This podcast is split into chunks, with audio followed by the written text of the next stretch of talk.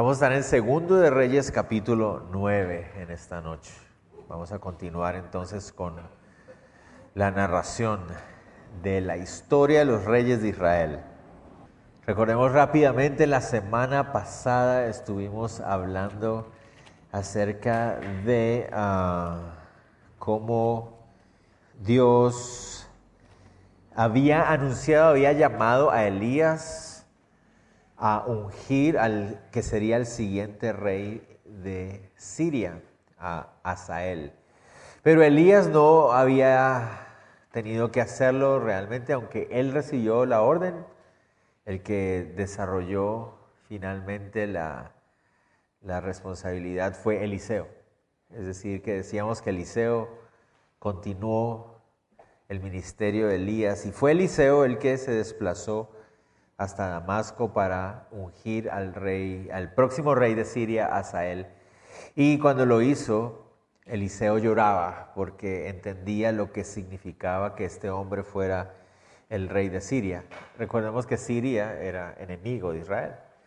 Y entonces él lloraba porque él entendía que al Asael convertirse en rey, iba a ser un rey muy cruel, iba a hacerle mucho daño, iba a causarle mucho dolor a la nación de Israel. Pero aún así lo hizo porque sabía que era lo que Dios quería. ¿Verdad? Después de eso vimos cómo en el reino del sur cambiaron de monarca. Veníamos con Josafat, que fue un buen rey, pero que tuvo un grave error quiso unificarse, unirse al, rey del, al reino del norte, a pesar de que el reino del norte no honraba al Señor, y vinieron grandes consecuencias. A raíz de ese deseo de unirse, casó a su hijo Joram con la hija de Acab, con la hija, otra hija de Acab, eh, Atalía, y uh, murió rápidamente y después vino el rey Ocosías. Pero ya para ese momento las consecuencias eran terribles porque la familia de Acab, que había sido influenciada por Jezabel, ¿verdad? La esposa de Acab, idólatras, paganos y todo esto, ya ahora estaban reinando tanto en el norte como en el sur. Y eso era algo terrible. Porque entonces toda la oscuridad que había estado en el norte ahora empezaría a permear al sur y eso, eso sería algo uh, catastrófico. ¿okay? Entonces vamos ahora, llegamos al capítulo 9 y nos encontramos con que Eliseo continúa con esas órdenes que había recibido Elías. Aquella vez nos referimos a un pasaje que está en Primero de Reyes 19, cuando Dios le dice a Elías allí en el monte Sinaí que fuera a ungir a Asael, pero en esa misma orden le pide que vaya a ungir a Jehú como el siguiente rey de Israel. Ninguna de las dos cosas la hizo Elías, sino que Eliseo tendría que realizarlos. Entonces, en el capítulo 9 nos encontramos que ahora, la segunda parte de eso, el ungimiento de Jehú como el rey de Israel. ¿Eso qué significa? Significa que ya muy pronto estaremos viendo el final de la vida de Joram, rey de Israel, porque ahora viene un nuevo rey. Entonces ya nos imaginaremos qué va a suceder. Cuando leemos estos pasajes, yo veo esos pasajes y yo digo, ¿quién necesita televisión? Cuando veo uno de esos pasajes porque las historias son tremendas. Y lo único que hace es uh, mostrarnos que esa es la naturaleza humana y siempre ha sido la naturaleza humana desde hace miles de años y sigue siendo igual el día de hoy. Seguimos necesitando al Señor.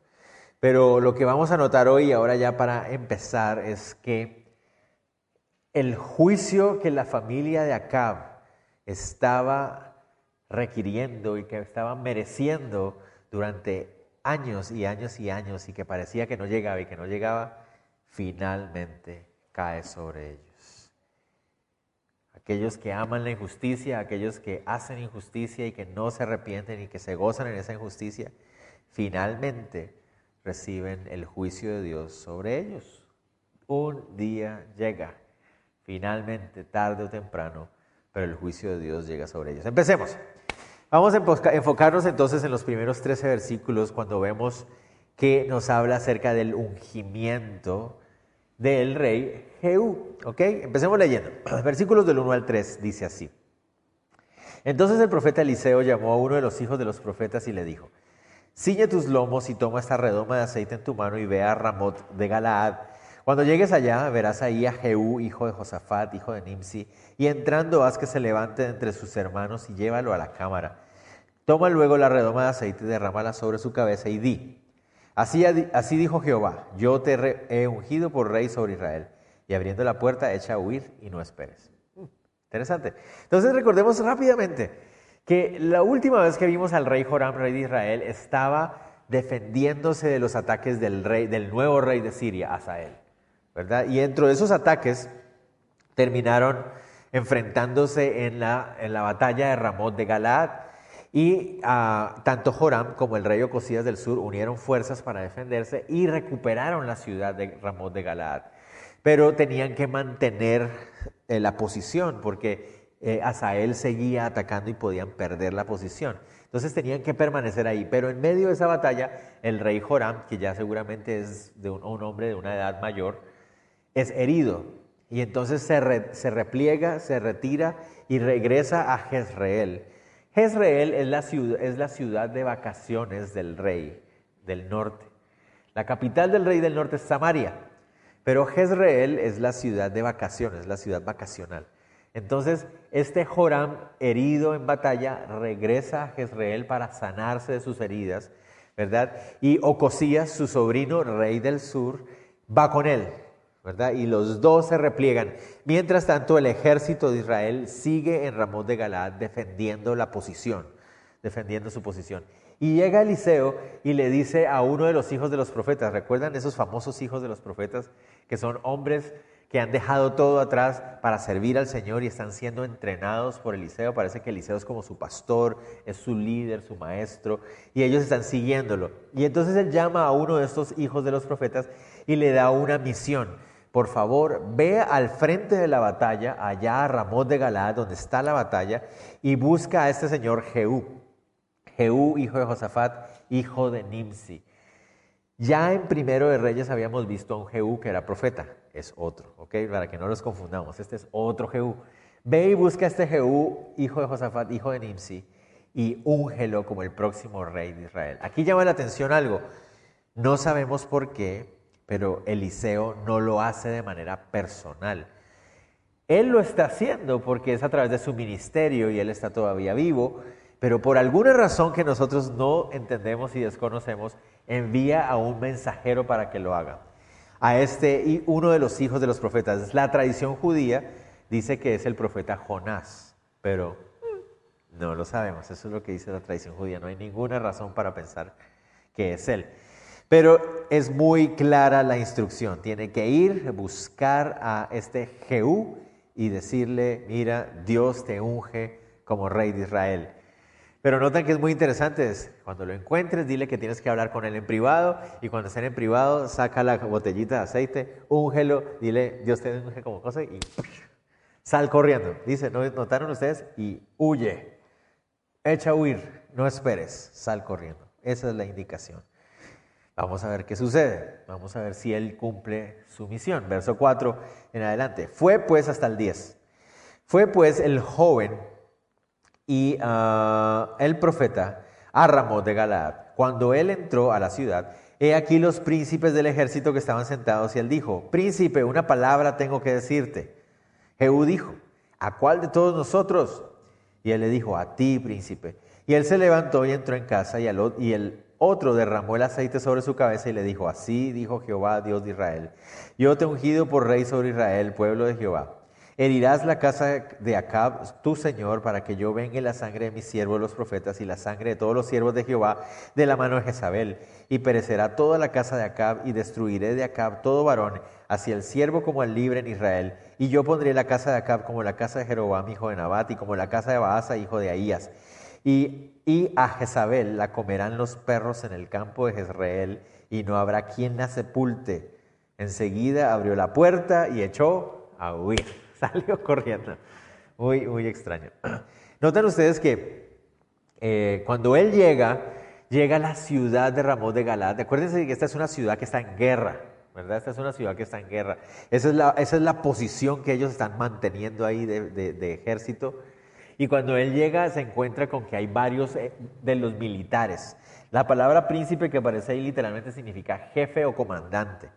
Entonces, entre los comandantes, digamos que el alto mando militar estaba reunido, estaban ahí hablando, y llega este profeta, y entonces le dice, eh, comandante, tengo una palabra para usted. Y entonces Jehú, que aparentemente es el comandante principal, le dice, ¿a quién de nosotros estás hablándole?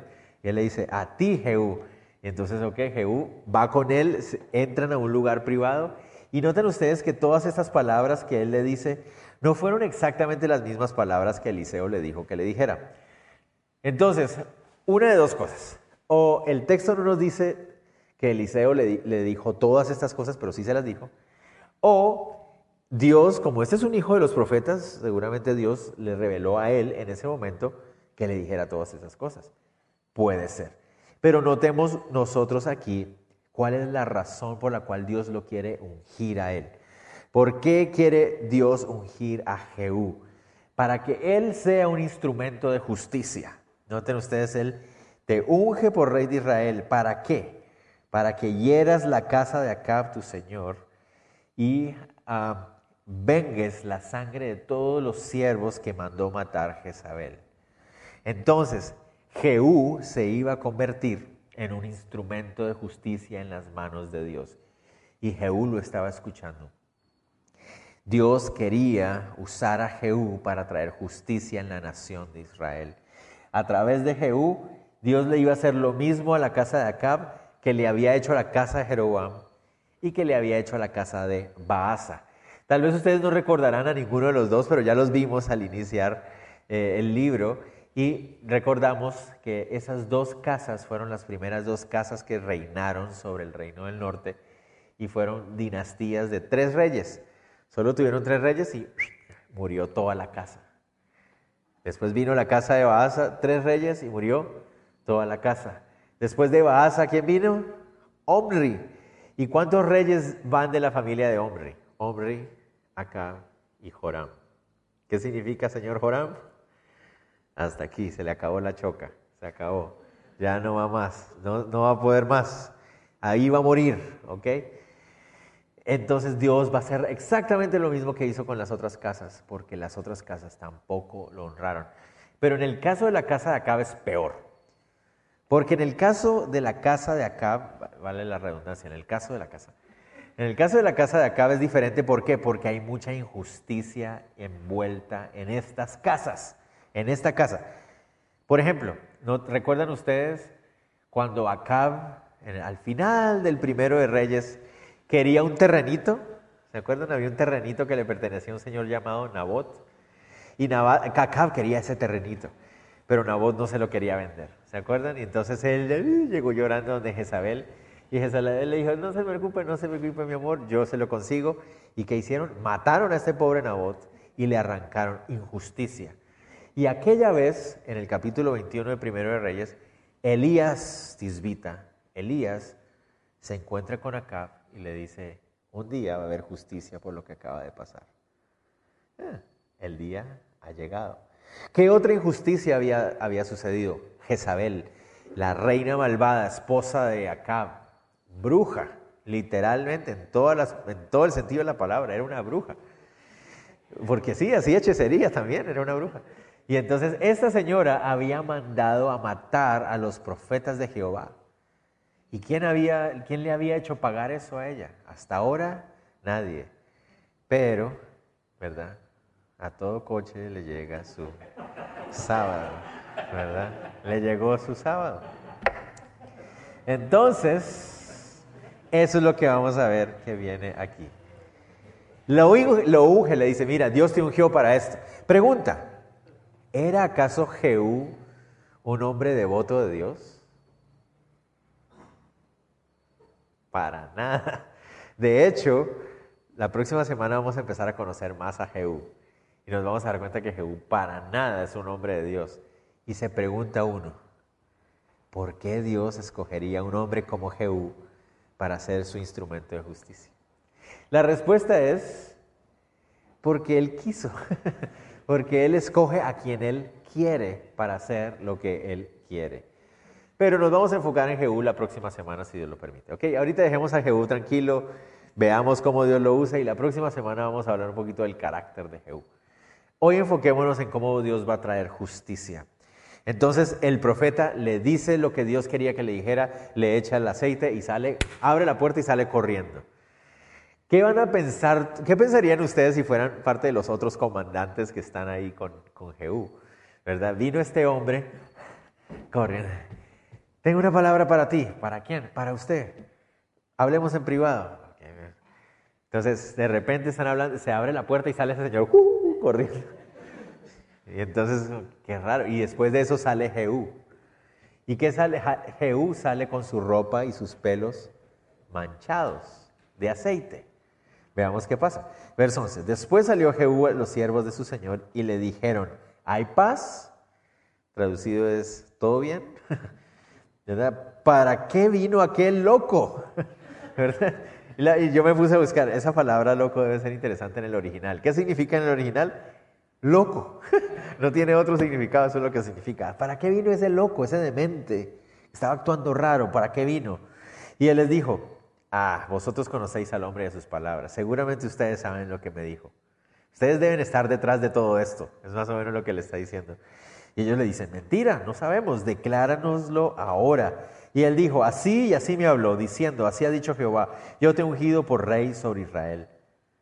Eso fue lo que dijo. Entonces cada uno tomó apresuradamente su manto, es decir, su capa de, de, su ropa, ¿verdad?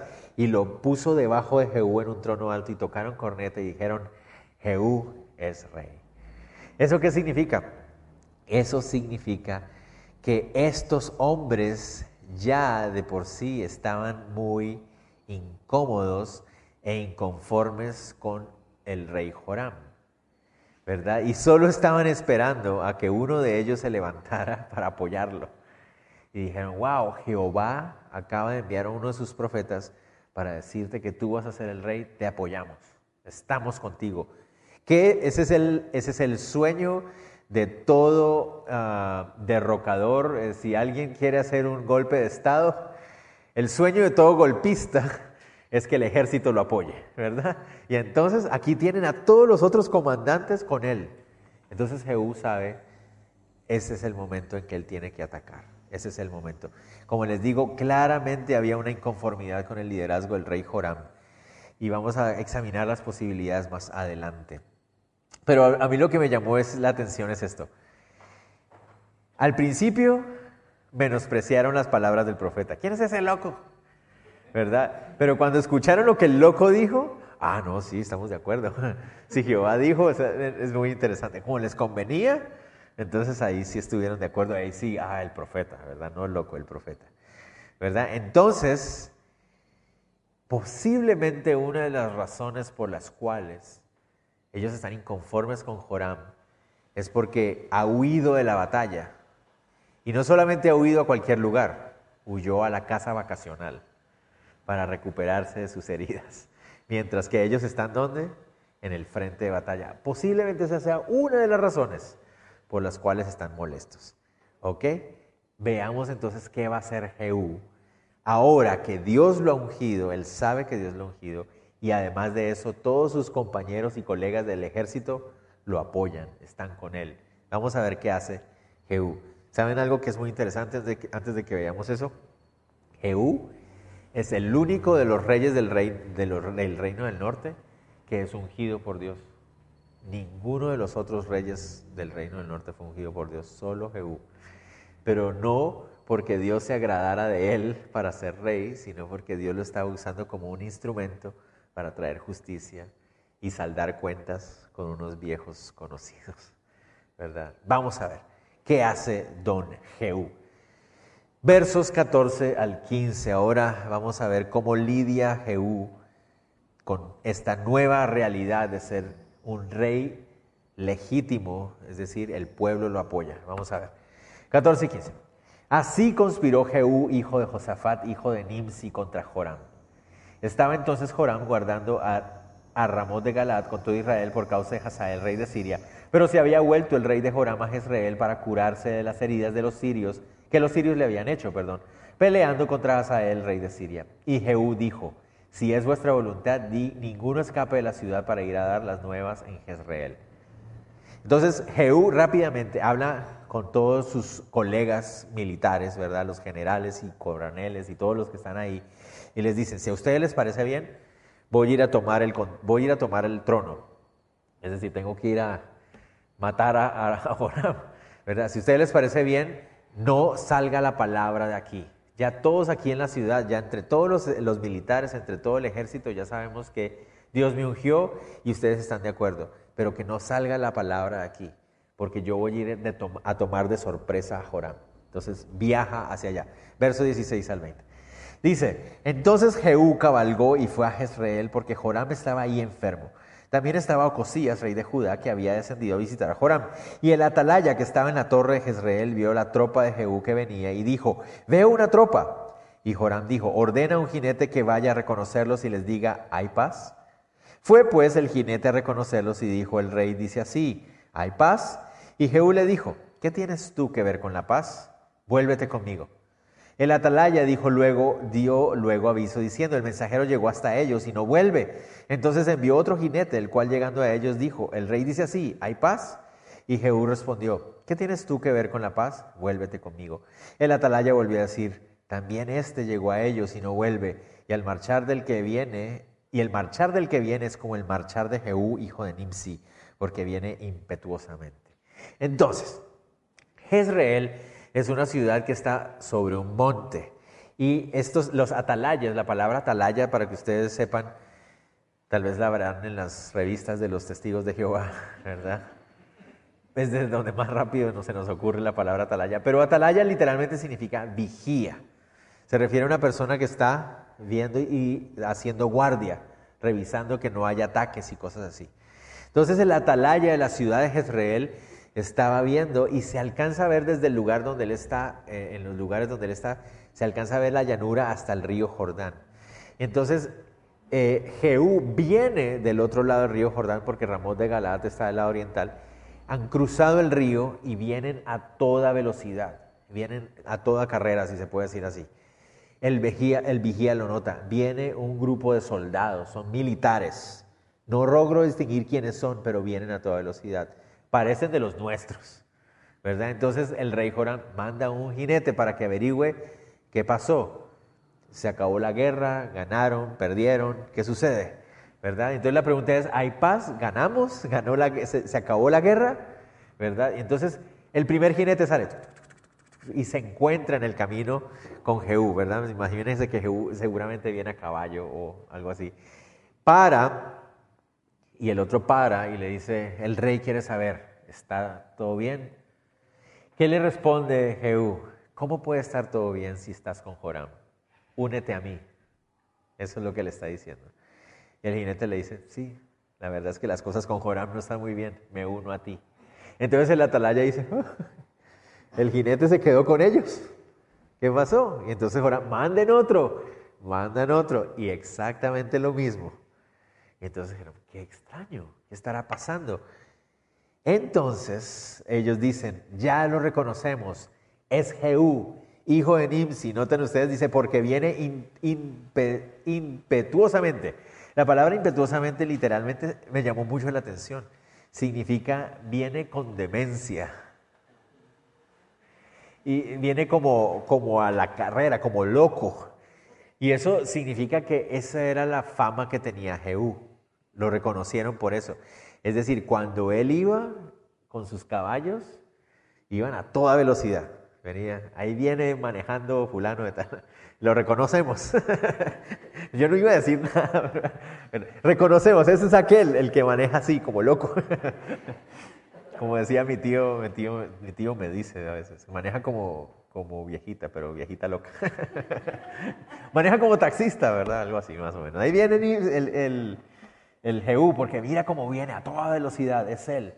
Entonces, acuérdense, Jehú, Jehú es el comandante del ejército, ¿verdad? Jehú es el comandante del ejército. Entonces Joram dice, bueno, entonces yo voy a salir a encontrarme con él. Él, es el rey y el otro es su comandante. Voy a salir a encontrarme con él. Versos 21 al 29. Aquí los vamos a ir cortando un poquito. Veamos, dice, entonces Joram dijo, unce el carro, y cuando estaba uncido su carro salieron Joram, rey de Israel, y Ocosías, rey de Judá, cada uno en su carro, y salieron a encontrar a Jehú, al cual, al cual hallaron en la heredad de Nabot de Jezreel. Ah, qué coincidencia, qué coincidencia. ¿Dónde se fueron a encontrar? Ya Jehú estaba acercándose mucho. Joram y Ocosías, los dos reyes, ¿no? el rey del norte y el rey del sur, salen con sus caballos a encontrarse con el comandante del ejército y se encuentran, qué coincidencia, justo enfrente de la heredad del terreno que Acab le había robado a Nabot, matándolo, justo enfrente, ahí se encuentran. Y le dice, eh, hoy estoy en el verso 22, cuando vio Joram a Jehú, su comandante, le dice, ¿hay paz Jehú? ¿Qué pasó con la guerra? ¿Se acabó la guerra? ¿Hay paz? Y la respuesta de Jehú dice, ¿qué paz? con las fornicaciones de tu mamá Jezabel y sus muchas hechicerías. Lo dije así porque suena más grosero de la otra forma, ¿no les parece? Sí. Entonces, ¿qué paz va a haber con todas las groserías y hechicerías y cosas horribles que ha hecho tu mamá con esta nación? ¿Eso qué significa? Eso significa que Jehú sí tiene un concepto de justicia en su mente y eso también significa que desde tiempo atrás ya se había levantado una inconformidad entre algunos del liderazgo de la nación con toda la maldad de la casa de Acab, con Jezabel y con todos sus descendientes. Ya había una inconformidad. De hecho, pareciera ser que ellos creían que el declive de la nación de Israel y la nación del sur, del reino del sur, se debía precisamente a que habían sido infieles a Jehová porque ellos creían en los dioses regionales. Y este Jehú no es un hombre de Dios, él no cree que Jehová es el Dios de todos los dioses, él cree que Jehová es el Dios de Israel. Y entonces él creía, así como lo pensaban los paganos, hemos deshonrado a Jehová, el Dios de Israel, y entonces por eso el Jehová nos ha abandonado a los otros dioses de las otras naciones. Todo por culpa de Jezabel. Entonces por eso le dice, entonces imagínense la cara de Joram cuando su comandante le responde de esa manera, ¿qué paz va a haber si tú estás en el trono y tu mamá sigue viva? ¿Qué hace Joram? Entonces Joram vuelve las riendas y huyó. Y le dijo a Ocosías, traición, Ocosías, traición, huye, vámonos de aquí. Y salen corriendo. Pero ya era demasiado tarde, verso 24, pero Jehú entesó su arco e hirió a Joram entre las espaldas y la saeta salió por su corazón. Y él cayó de su carro. Cayó en. Joram, ese Jehú era el comandante del ejército. Por algo era el comandante del ejército, ¿verdad? ¡Fa! En la espalda. La flecha entra por acá y sale justamente por su corazón. Muerte fulminante, inmediata. Muere, perdón por lo gráfico, pero se va, se va a poner peor, créanme. La cosa es que cae, cae Jorán muerto en ese lugar. ¿No les llama la atención algo? ¿Se acuerdan ustedes cómo murió el papá de Joram? Acab. Acab muere en una batalla tratando de huir. Una flecha justo le cae en la mitad de su armadura y se desangra y se muere en su carro. Muy parecido, muy interesante, muy parecido. Pero muere, muere Joram en ese lugar. Dijo luego, verso 25, Jehú a Bidkar, su capitán, tómalo y échalo a un extremo de la heredad de Nabot de Jezreel. Acuérdate que cuando tú y yo íbamos juntos con la gente de Acab, su padre, Jehová pronunció esta sentencia sobre él diciendo, que yo he visto ayer la sangre de Nabot y la sangre de sus hijos, dijo Jehová, y te daré la paga en esa heredad, dijo Jehová. Tómalo pues ahora y échalo en la heredad de Nabot, conforme a la palabra de Jehová. Entonces tomaron el cuerpo de Joram y lo tiraron al, terreno de Nabot. Y notan otra vez lo que les decía, Jehú tiene un concepto de justicia. Él no es un hombre de Dios, él no es un hombre de Dios pero como militar tal vez él tiene un sentido de honra, él tiene un sentido de, respeto, ¿verdad? Y entonces dice, Dios, ¿te acuerdas? Nosotros en esa época servíamos a Acab y te acuerdas que Elías Tisbita vino y le dijo a Acab, un día vendrá justicia por toda la injusticia que cometiste sobre Nabot. Entonces échenlo ahí. Y ahí se cumplió la palabra del Señor. Pero sigamos viendo esto, Cosías, rey de Judá. Huyó por el camino de la casa del huerto y lo siguió Jehú diciendo, herid también a este en el carro. ¿Por qué creen ustedes que querían matar también a Ocosías? ¿Será que Jehú quería quedarse también con el reino del sur? No, esa no es la razón. Jehú no quiere el reino del sur. La razón por la cual Ocosías también debe morir es cuál? Ocosías es nieto de Acab, ¿verdad? Porque su mamá es Atalía, hija de Acab. Entonces, como es nieto de Acab, también tiene que sufrir las consecuencias, tenía que pagar las consecuencias. Entonces lo alcanzan, verso, seguimos en el 27, lo siguió Jehú diciendo, ahorita también este en el carro y le hirieron en la subida de Gur junto a Ibleam y Ocosías huyó a Megido, pero murió allí. Y sus siervos le llevaron en un carro a Jerusalén y allí le sepultaron con sus padres en un sepulcro de la casa de David. En el undécimo año de Joram, hijo de Acab, comenzó a reinar Ocosías sobre Judá. Aquí está haciendo como un resumen de cuando él empezó a ser rey. Pero noten ustedes la diferencia. Ocosías también lo hieren, seguramente con una flecha, pero él alcanza a huir y llegan hasta Megido con sus hombres. Y cuando llegan a Megido yendo hacia el sur, ellos obviamente quieren llegar al reino del sur, pero no alcanzan a llegar, mueren en el camino. Pero a Ocosías sí lo logran llevar hasta Jerusalén y lo logran sepultar. ¿Por qué la diferencia? A Joram no lo sepultan, ¿notan? Lo tiran ahí en el terreno de Nabot. A, a Ocosías sí lo sepultan. ¿Cuál es la diferencia? ¿Cuál es la importancia para nosotros en medio de todo esto? Bueno, cuando un cuerpo quedaba sin sepultar, en esa época tenía una connotación muy grave. Ellos creían que la honra de una persona se mantenía a través de los años después de morir y que eso dependía de las siguientes generaciones, de cómo estas generaciones honraran la memoria del que había muerto. Mientras las generaciones de las generaciones de las generaciones honraran tu nombre, se creía que de alguna manera tu memoria seguía viva, ¿verdad? De hecho, en algunos de los pueblos paganos de esa época se creía que si una persona no tenía no recibía honra después de morir, su espíritu no tendría un destino seguro y estable y quedaría como errante por ahí. Entonces, por eso era muy importante sepultar a las personas. Por eso nosotros decimos se le dio cristiana sepultura porque la idea de que el cuerpo quede sin sepultar es una idea de deshonra para esa persona. Perdón. Entonces, ¿qué es lo que significaba?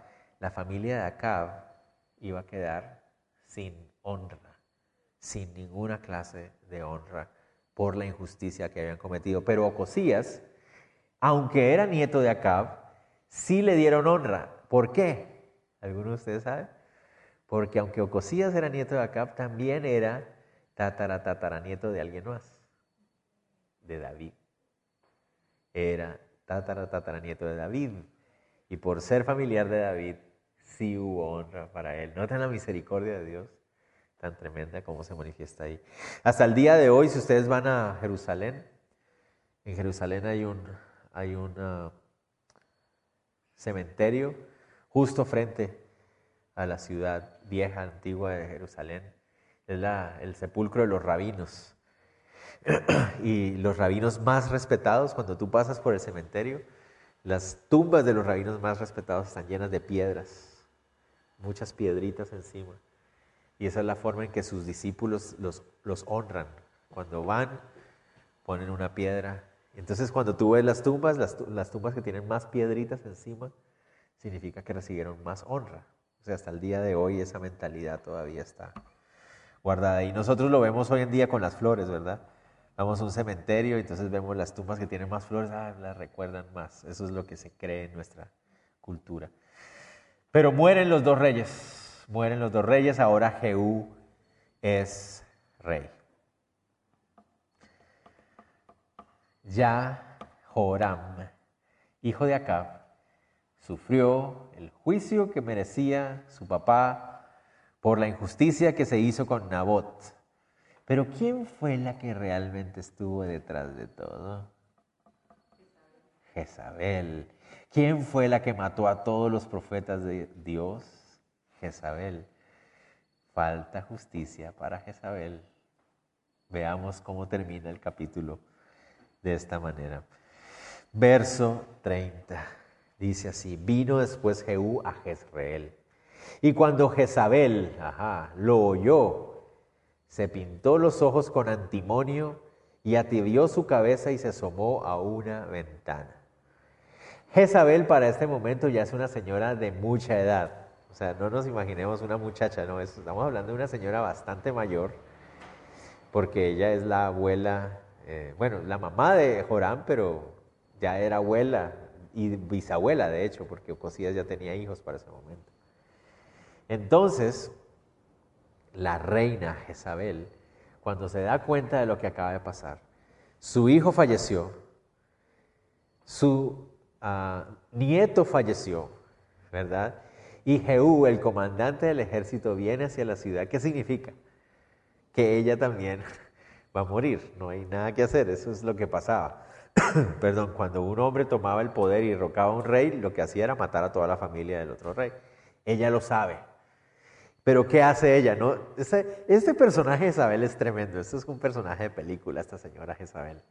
Cuando ella lo escucha, dice que se pintó los ojos con antimonio y uno lee eso y uno dice, pero pobrecita, ¿por qué hizo eso? ¿verdad? ¿Qué es antimonio? No sé, pero eso suena como algo horrible. o sea, ¿por qué se puso esa cosa en los ojos? ¿Qué es eso? Bueno, ¿qué es antimonio? La palabra antimonio literalmente se refiere a un polvo de un mineral negro.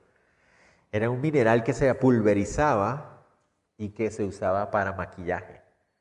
Entonces se pueden ustedes, imagínense ustedes, señores que están aquí, maquillarse de negro alrededor de los ojos. La señora era una bruja, o yo se los dije, ¿verdad? Se pintó totalmente de negro los ojos. ¿Y qué es lo que está haciendo ella? ¿Por qué, ¿Por qué haría eso ella? ¿Por qué se pintaría? Una de dos. Hay dos posibilidades. Uno, quiso seducir a Jehú para convencerlo de que no le convenía matarla. Ella es una señora mayor, pero tal vez la, la idea de ella es vestirse, se atavió, se adornó como reina y salió a la ventana tratando de decirle, te conviene que yo siga viviendo, no se te ocurra matarme. A ella no, le pareciera que ni le duele que hayan matado a su hijo y a su nieto. Es de esas señoras así que ella es digna, ¿verdad? Esa es una opción. La otra opción es que lo que quiso fue adornarse como reina para morir dignamente. Yo me, inclino más por esa. Me inclino más el orgullo y la arrogancia de esta mujer que dice, me van a matar, pero me muero bien adornada, ¿verdad?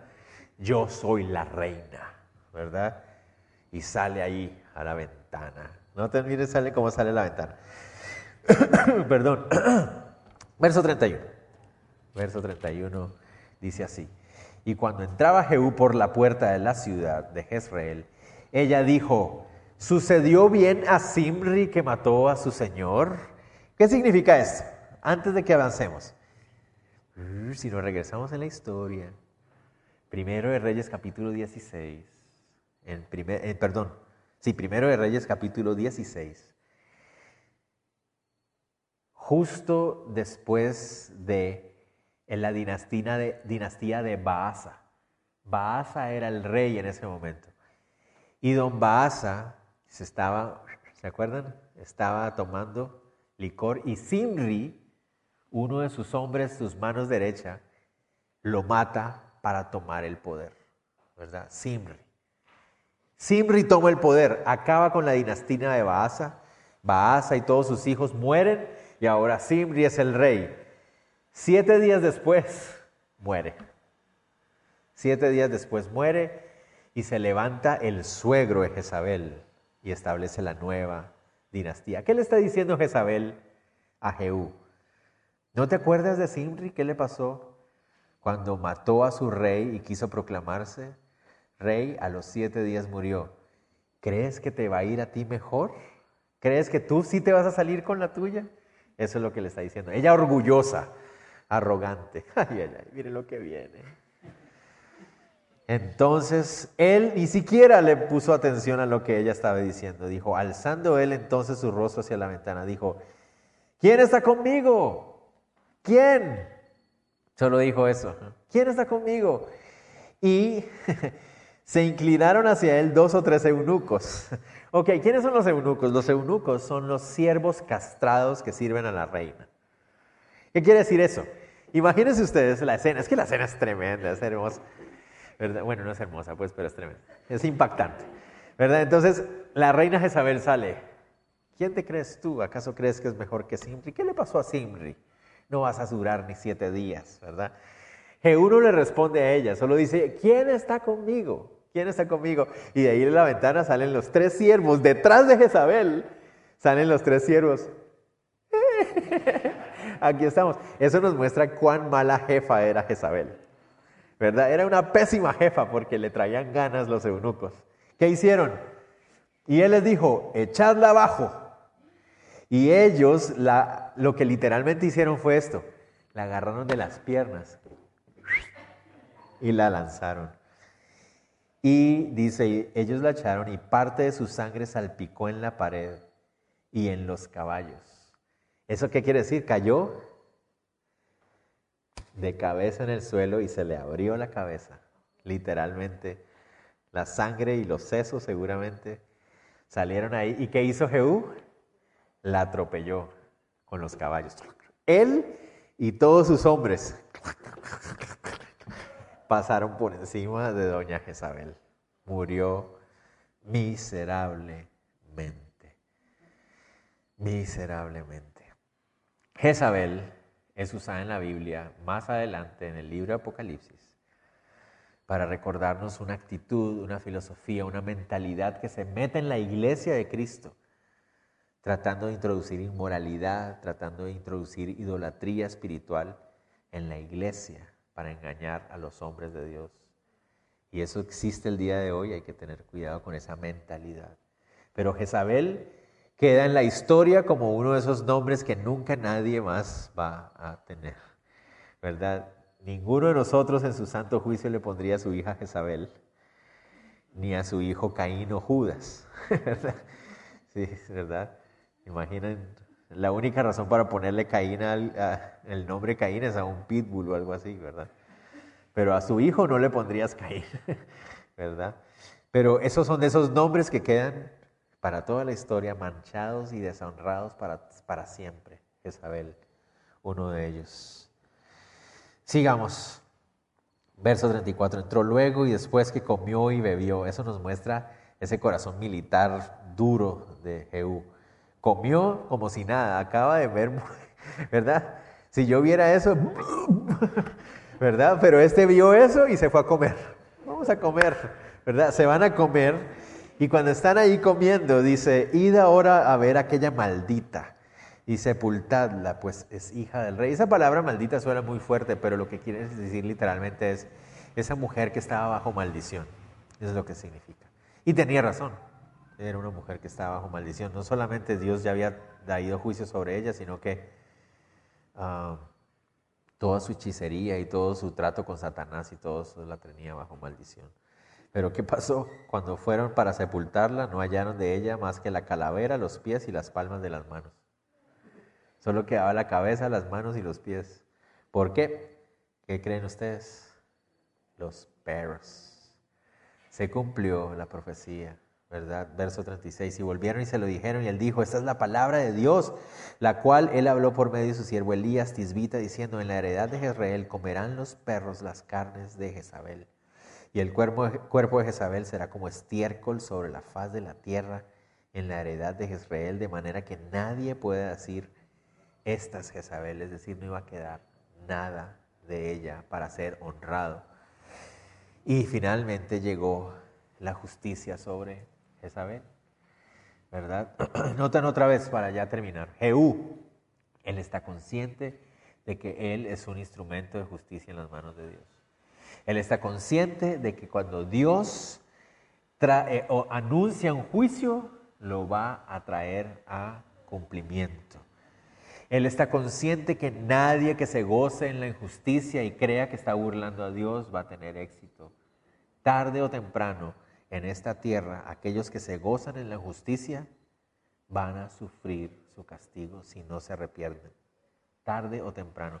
Y eso nos ayuda a nosotros a pensar en la realidad que vivimos en este mundo. ¿Verdad? Vemos cuántas personas cometen tantas y tantas injusticias.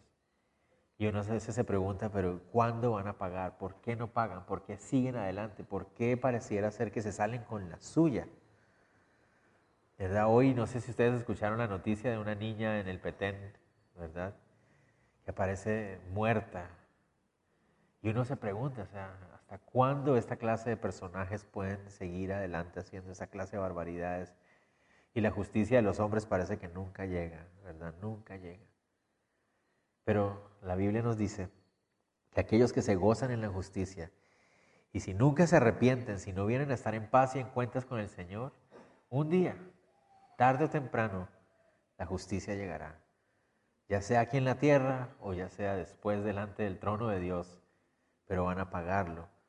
Y eso nos aplica a nosotros, ¿verdad? Si nosotros estamos en paz con Dios gracias a lo que Cristo Jesús, pues no tenemos nada que temer.